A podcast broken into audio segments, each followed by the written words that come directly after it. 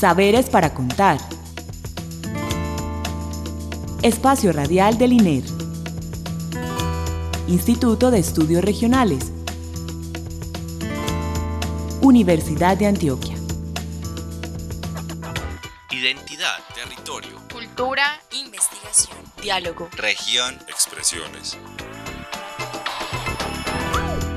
Saberes para contar.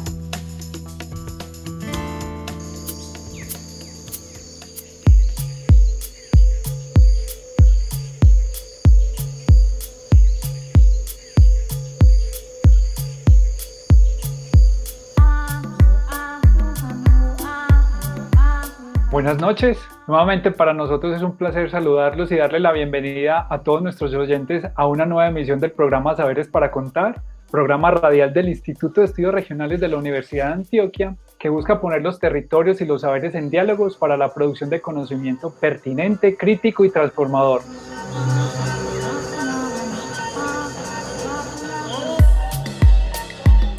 Les habla Nelson Ramírez, comunicador del INER, me acompaña en la dirección y conducción la profesora Isabel González Arango. Ambos estaremos con ustedes en el programa de hoy esperamos llegue a los diferentes rincones y lugares de nuestro departamento a través de la emisora cultural Universidad de Antioquia en cualquiera de las frecuencias desde la que nos estén sintonizando. Se las recuerdo, aquí en el Valle de la Burrada son los 1410 de la M y en las subregiones es en el FM pero ya si cambia el dial. Por ejemplo, en Urabá nos pueden sintonizar en los 102.3, en el Bajo Cauca en los 96.3, en el Magdalena Medio en los 94.3, en el suroeste en los 100.9 y en el occidente en los 90.6. O para los que les quede más sencillo, pueden ingresar a la página web de la Universidad de Antioquia y allí en los medios que tiene la universidad encontrarán la emisora cultural Universidad de Antioquia y la pueden sintonizar a través de internet. Queremos agradecer antes de iniciar nuestra conversación con nuestra invitada, que ya muchos sé que saben quién es. Queremos agradecer a Beatriz Elena Mejía Mejía, directora de la emisora cultural Universidad de Antioquia, y a nuestro compañero Víctor Enrique Guarnizo Zavala, quien eh, está detrás de todo esto, pues es nuestro apoyo técnico allá desde Andes. Asimismo, le envío un abrazo y un cordial saludo a mi compañera de transmisión, la mismísima profesora Isabel González Arango. Buenas noches, profe Isa. Un gusto estar junto a ti en esta nueva edición de nuestro programa Saberes para contar cómo has estado.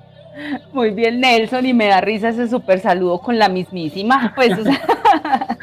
bueno, hoy también muy contenta de estar nuevamente con ustedes y con nuestros oyentes en esta nueva edición de Saberes para contar. Hoy pues continuaremos con la conversa que veníamos desde la semana pasada con la profesora e investigadora Claudia Puerta Silva, coordinadora del Grupo de Investigación Recursos Estratégicos, Región y Dinámicas Socioambientales, REDSA. Con Claudia, pues habíamos iniciado una conversación que nos abrió muchas ventanas. Entonces, Hoy queremos seguir explorando pues y cosechando junto a ella un montón de reflexiones que ella ha hecho y su, y su equipo de trabajo ha hecho alrededor de lo que significa o implica investigar en tiempos pandémicos. Buenas noches Claudia, te agradecemos pues que nos acompañes nuevamente y bueno, entonces empecemos nuestra conversa. ¿Cómo estás hoy? ¿Cómo va la noche y la semana que empieza? Sí, pues todavía muy bien, afortunadamente, trabajando bastante, pero gozando de buena salud y, y de ánimo para continuar nuestras labores universitarias y de la vida. Entonces, sí, muy bien, y gracias por la invitación.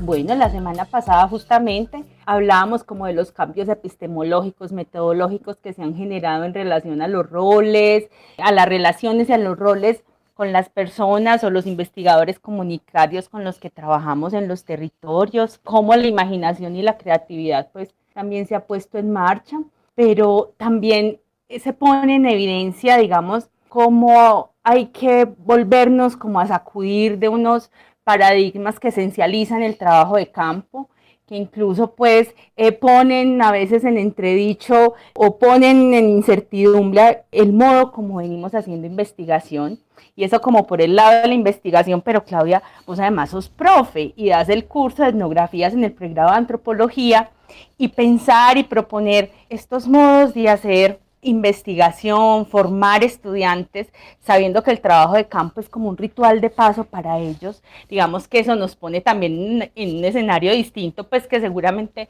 sigue enriqueciendo. Contanos eso cómo trasciende la investigación y pasa la formación, qué ha pasado con tu curso en este último año, cuáles son esas reflexiones que ves desde los estudiantes, qué temores hay, porque la semana pasada hablábamos mucho desde nosotras como investigadoras o nosotros como investigadores y esos investigadores comunitarios, líderes en los territorios, que hacen esa labor y la continúan y buscamos la manera, pero ¿qué pasa con los estudiantes que apenas arrancan y encuentran este panorama?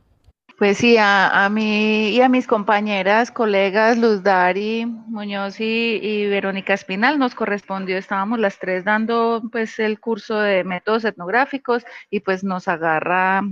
el confinamiento y, con ello pues la cancelación de algo que es emblemático en la formación de antropología, que es la salida de campo del, del curso de métodos etnográficos. Así que pues ante la cancelación y pues en esos tiempos todavía había bastante incertidumbre de esto cuánto iba a durar, eh, había alguna todavía esperanza de que, de que se normalizara la situación y que podríamos en, en algún momento hacer la salida de campo a medida que pasaban eh, las semanas y pues también nos informábamos muchísimo más de las implicaciones pues de, del virus y de las complicaciones que podría traer una salida de campo, no solamente pues para el estudiantado, el profesorado, sino también pues para las comunidades y las poblaciones locales que usualmente visitamos en esta salida de campo, pues eh, se tomó la decisión de eliminar y de aplazar indefinidamente las salidas de campo del programa de antropología y pues nos correspondió a nosotras hacer todo un trabajo, pues en, en mi caso particular, estudiar cantidad de literatura que en otro momento pues no, no, no tenía lugar en, en, nuestro curso porque pues nos concentrábamos mucho en eso que tú llamas que habíamos hablado en la sesión pasada de la, del paradigma del trabajo de campo, que es pues yo lo represento como esa, ese desplazamiento del cuerpo de la investigadora a un lugar geográfico distinto a, a su casa y a un tiempo eh, segmentado de su cotidianidad. Y a partir de esas lecturas y de conocer toda una literatura gigantesca y una cantidad de investigaciones ya realizadas acerca de, de, la, de los medios tecnológicos, del mundo virtual, de la digitalidad, de la incorporación de los medios tecnológicos en la vida de las personas, pero también la posibilidad que ellos nos daban estos medios para hacer investigación antropológica, pues empezamos a hacer la, conversación con el estudiantado, con las personas que estaban matriculadas en el curso, eh, sobre las temáticas y sobre el proyecto de práctica, porque pues justamente la salida de campo era una práctica en parte de su entrenamiento fundamental como antropólogas y antropólogos. Entonces ahí empieza pues esa reflexión y pues eh, luego del choque emocional, del, sí, del lamentable hecho de, de, tener que renunciar a esa expectativa, a ese sueño que es hacer trabajo de campo, así como lo tenemos en nuestros paradigmas románticos de la antropología, pues ya caímos a la realidad y pues manos a la obra. Bueno, ¿qué podemos hacer? ¿Qué temáticas hay disponibles allí? ¿Cómo podemos aprovechar pues estos medios tecnológicos? ¿Qué limitaciones tienen? También, por supuesto, las consideraciones éticas acerca de esto, el tema de la seguridad, eh, los análisis también de riesgos asociados pues al uso de estas tecnologías y el trabajo remoto o mediado por tecnologías. Y bueno, de allí salen una cantidad de reflexiones, de experiencias que ya pude pues como afinar, afianzar y seguir pues como consolidando en la nueva versión del curso ya planificada para hacer un curso en modalidad remota y pues voy a iniciar mi tercera versión prontamente. Eh, vamos a ver cómo se sigue pues construyendo esta forma de hacer etnografía en tiempos de pandemia, porque ya ni siquiera es solamente el tema del confinamiento, sino sobre todo en circunstancias propias de una pandemia, en donde está en riesgo pues la salud y la vida no solamente pues de las y los practicantes de antropología, sino pues eh, de sus convivientes, de sus de las personas con las que ellas y ellos habitan y pues por supuesto las poblaciones locales con las que interactuamos.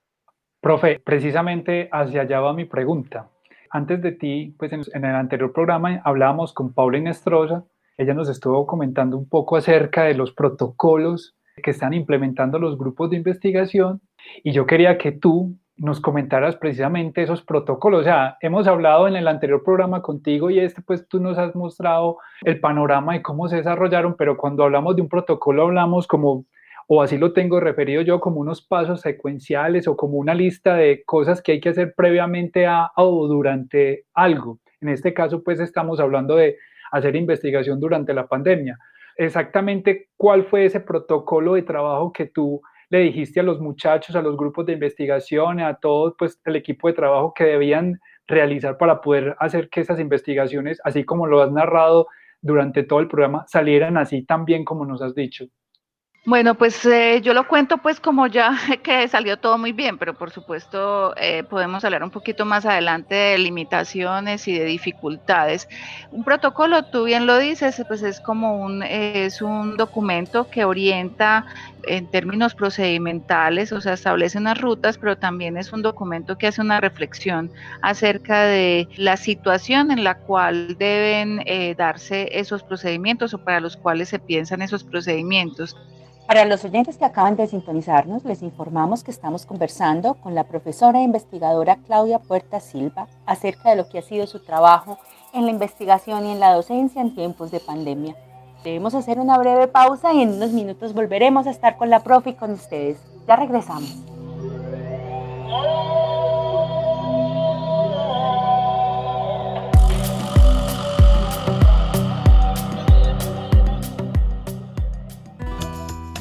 Saberes para contar. Espacio radial del INER, Instituto de Estudios Regionales, Universidad de Antioquia. Identidad, territorio. Cultura, investigación, diálogo. Región, expresiones. Saberes para contar. Lunes a las 8 de la noche. Emisora Cultural, Universidad de Antioquia. Estamos nuevamente de regreso con nuestra invitada esta noche, la profesora investigadora Claudia Puerta Silva, coordinadora del grupo de investigación REXA, quien está compartiendo con nosotros sus experiencias de trabajo en estos tiempos de pandemia. Bueno, profe, veníamos antes del medio tiempo hablando de que los protocolos no son los mismos para los investigadores ni los estudiantes, pero eso quedó ahí como todavía como con cositas que decir. Me gustaría que finalizaras esta idea que nos venías compartiendo antes de irnos al medio tiempo, que nos dijeras pues cuáles son estas diferencias y en sí cuáles son esos protocolos. Sí, bueno, yo pues incluso hay como tres aspectos o tres diferencias si quisiéramos. Eh, la, primera, los protocolos que teníamos para hacer trabajo de campo físico presencial. Entonces, yo les contaba que teníamos un protocolo ya muy establecido para las salidas de campo del estudiantado en antropología y que tenía pues unos aspectos relativos a la ética, a la protección frente a las violencias y los acosos y también pues en general eh, asuntos que tengan que ver con el comportamiento de las y los participantes en el trabajo de campo y la interacción con los pobladores locales. Luego tenemos pues unos protocolos para las investigaciones que, que estaban reglamentados y que empezábamos ya con mucha más formalidad desde hace algunos años a ponerlos en consideración de los comités de ética y que pues involucran los asuntos de consentimientos informados y el tratamiento de los datos, de la información de las personas, en En la actualidad, en la actualidad con el contexto y con la situación de, de pandemia, pues no solamente hay que tener en cuenta pues las restricciones que se tienen por las medidas de emergencia para el confinamiento y para los temas de aislamientos y pues las excepciones que hay pues muy específicas para los desplazamientos y todo esto, sino que también pues tenemos que tener en cuenta el asunto pues de salud pública, que es la pandemia misma. Entonces, eh, lo que tenemos hoy en día para las investigaciones son pues unos conjuntos de procedimientos que se explicitan, pero a raíz de una reflexión en torno a estos dos asuntos, pues las restricciones que el gobierno nacional y que las autoridades establecen y por el otro lado el manejo de la pandemia como una amenaza en términos del contagio que podemos sufrir pues los y las investigadoras y las personas en campo, pues los pobladores locales. Entonces, a raíz de eso en el grupo empezamos a pensar estos asuntos para construir un documento que no solamente sirviera de orientación para el, personal universitario, sino también para nuestros colaboradores de otras instituciones y para las poblaciones mismas, que les sirviera a los líderes, a las autoridades de las poblaciones como un instrumento también para orientar eh, la recepción de personal en sus comunidades, porque nos dimos cuenta pues que las instituciones gubernamentales siguen llegando con los mercados o con ayudas específicas o brigadas de salud y en fin, y que pues no siempre se seguían todos los protocolos de bioseguridad que se supone están estandarizados. Entonces quisimos hacer una herramienta como integrada, que nos sirviera a diferentes actores del mismo proceso, pues que es el, la indagación en campo, las actividades de tipo académico investigativo en poblaciones locales. Entonces, avanzamos en un protocolo que es bastante extenso y que considera, eh, pues, lo principal, el cuidado de sí, el cuidado de las personas con las que vivimos y el cuidado de los pobladores locales. Y a raíz de eso, pues, retomamos lineamientos de otros protocolos de bioseguridad, las normas del Ministerio del Interior para el trabajo con grupos étnicos, las orientaciones del Ministerio de Ciencia y Tecnología y también el protocolo de bioseguridad de la Universidad de Antioquia. Esto se ha ido alimentando a raíz de otras experiencias que han tenido colegas del mismo instituto, pero también colegas del grupo de investigación, como un proyecto que pues les invito a, que los hagan partícipes del programa y de la serie que están haciendo, que es el proyecto sobre vivienda social y de interés prioritario, que tenía ya en su metodología integrada la idea de los científicos ciudadanos, pero que a raíz de la pandemia y a raíz de las medidas de confinamiento lograron hacer un trabajo no solamente pues de científicos ciudadanos, sino también un trabajo de científicos ciudadanos remoto o mediado por tecnologías. Bueno, Claudia, esto que nos cuentas empiezas a introducir además como unas experiencias que se pueden ver como experiencias muy exitosas en estos tiempos como para seguir la pista y sin duda pues vamos a invitar a nuestros colegas para que nos amplíen un poco mejor como estas adaptaciones y las metodologías que están implementando y que creo que serán siempre como ejemplo a seguir. Máxime ahora que tenemos como esta gestión de la información y compartir las experiencias pues de acuerdo pues como a la nueva dirección del INER incluso. Pero Claudia, yo me quedo como para seguir hilando un poco, al principio del programa hablábamos como que hay un montón de información, de bibliografía, como lo que te ha tocado como estudiar como desde para el curso de etnografía y en esta tercera versión pues como todo lo que se recoge. Y quiero conectarlo es porque es muy, muy, evidente que en este momento esa conexión entre docencia e investigación digamos que nos pone en un camino de aprendizaje, que no todo está dado, que estamos como también replanteándonos, reflexionando y que más allá de un protocolo que nos habla de la presencia o no presencia en el campo, la centralidad del trabajo de campo, creo que hay una invención como de modos de hacer, como es como esa urgencia de poner en práctica reflexiones que teníamos y que ya no dan plazo para hacer una investigación distinta, si se quiere, pues. Entonces, yo quisiera como cerrar el programa con que nos contés como poco esos aprendizajes y esas recomendaciones que tendrías en ese diálogo que hemos tratado de hacer en estos dos programas que va y salta de la docencia, la investigación, el protocolo, que hay muchos límites, pues como parecieran limitaciones e incertidumbres, pero también hay caminos súper potentes. Entonces, como dejar ese tono más como, venga, es que aquí hay mucho por hacer y es una maravilla lo que estamos haciendo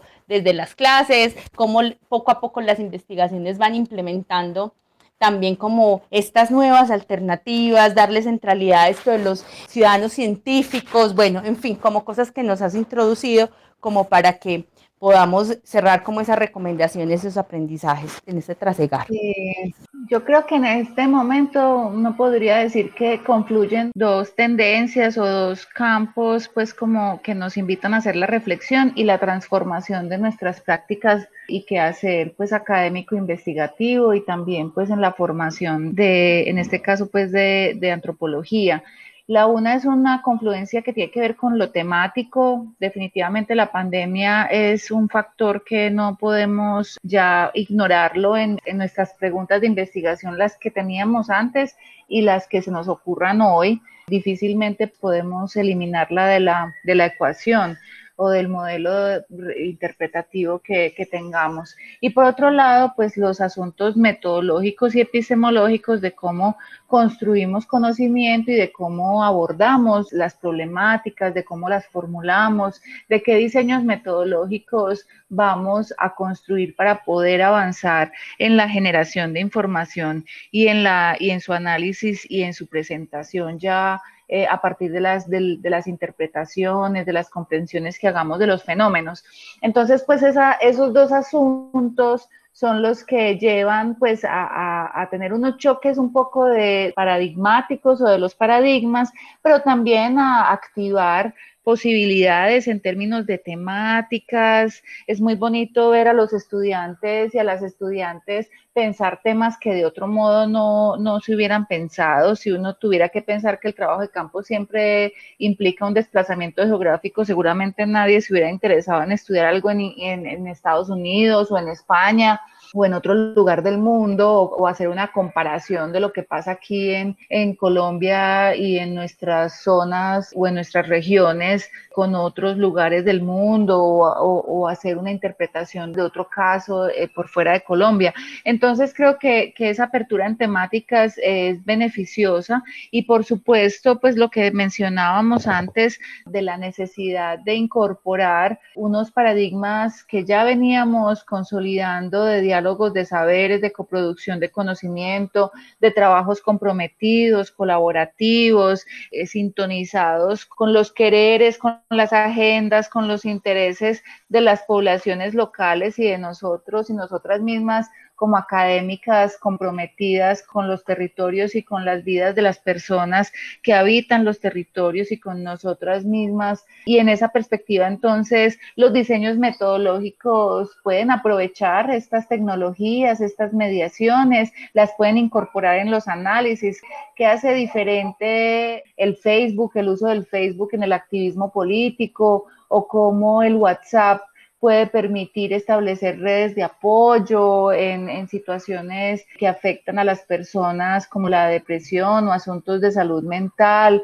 cómo podemos incorporar las habilidades, las capacidades, pero también los procesos formativos, investigativos en las personas que están situadas en los mismos territorios, cómo podemos incorporar en nuestra cotidianidad la investigación constante, la comunicación permanente con las personas en los territorios y cómo podemos entender que pues que el conocimiento no para y que no tiene unos periodos específicos y que sobre todo pues está muy imbricado con el relacionamiento solidario, acompañador, sensible, empático y pues también activista y comprometido política y éticamente con las vidas de las personas.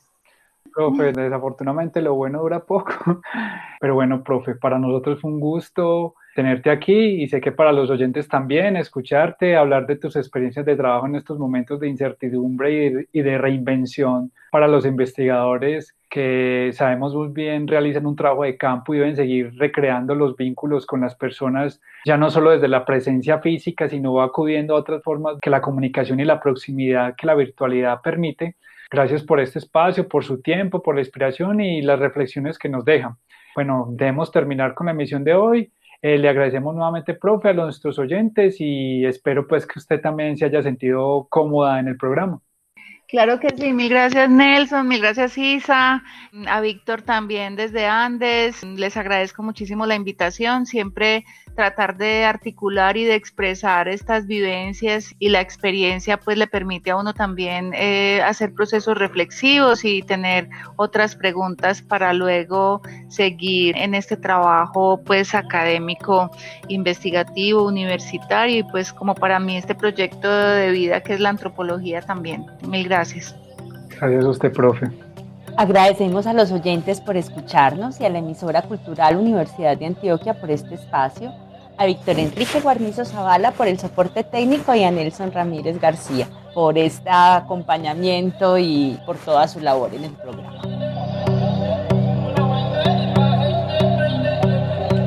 Recuerden que nos pueden escribir al correo comunicacionesiner.uda.edu.com. Les reiteramos la importancia de que podamos interactuar con ustedes, saber cómo están sintiendo los programas, conocer dudas, inquietudes, temas que les gustaría que tratáramos. También les recordamos que los que deseen volver a escuchar este otros programas de Saberes para Contar los pueden encontrar en el micrositio del INER alojado en la página web de la universidad, ingresando por enlaces de interés, unidades académicas, institutos y llegan al Instituto de Estudios Regionales. Les esperamos el próximo lunes, tengan una buena noche, una bonita semana y muchas gracias por su escucha atenta.